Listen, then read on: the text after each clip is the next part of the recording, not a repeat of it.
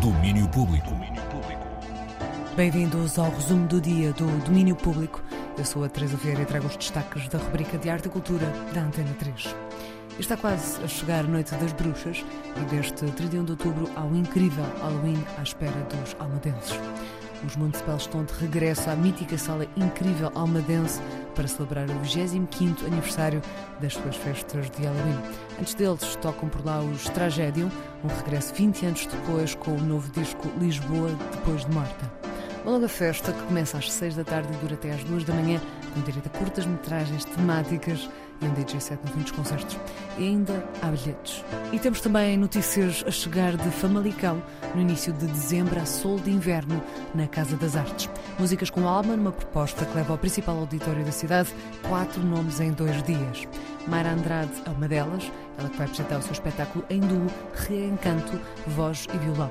Acontece no dia 1 de dezembro, dia em que também toca por lá o Tiago Nacarato. No dia seguinte, um sábado, é vez de Dino de Santiago e Tainá subirem a palco.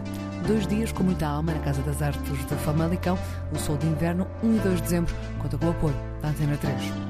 E já estava marcado o reencontro de Tim Bernardes com o público português. O brasileiro anunciou recentemente dois concertos nos Coliseus, dia 31 de janeiro no Porto e dia 1 de fevereiro em Lisboa e a adesão tem sido tanta que há já uma segunda data de Lisboeta.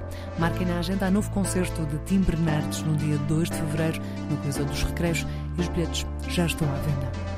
E agora falamos em discos, falamos de João Não e Lil Moon. Há poucos meses tivemos o lançamento de Se Eu Acordar no DVD Karaoke, agora temos Se Eu Acordar em versão deluxe, uma edição do álbum que surge de surpresa, mais sonoridades exploradas pela dupla natural de Gondomar. João Não fala-nos sobre este deluxe. Olá, eu sou o João Não e há poucos dias editei, juntamente com o Lil Moon, o meu conterrâneo, a versão deluxe do nosso álbum Se Eu Acordar. Álbum esse que lançamos mais, mais no início do ano e é exatamente sobre isso que venho aqui falar. Este lançamento parte um bocado do nosso desejo de experimentar formatos diferentes, especificamente esse formato deluxe que queremos renovar e, e trazer também mais para o panorama atual. E lançámos também música na qual uh, trabalhamos em paralelo ao álbum, ou pouco depois de, de terminarmos. É também uma versão que contém canções que puxam para um, para um ambiente mais festivo, acredito eu, e que mantêm-se na linha temática e sonora da versão inicial, mas também empurram um pouco os nossos limites como, como artistas que o que mostra, espero eu, que estamos continu continuamente a trabalhar em, em, em, coisas novas e em sonoridades novas.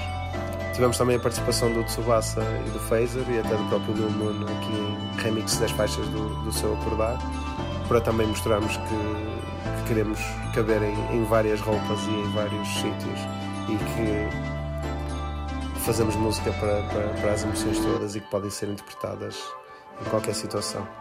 Uh, Obrigado à Antena 3 pelo apoio e, e, a toda a gente que, que apoiou este lançamento tão recente e teremos novidades sobre concertos em breve para apresentar este projeto.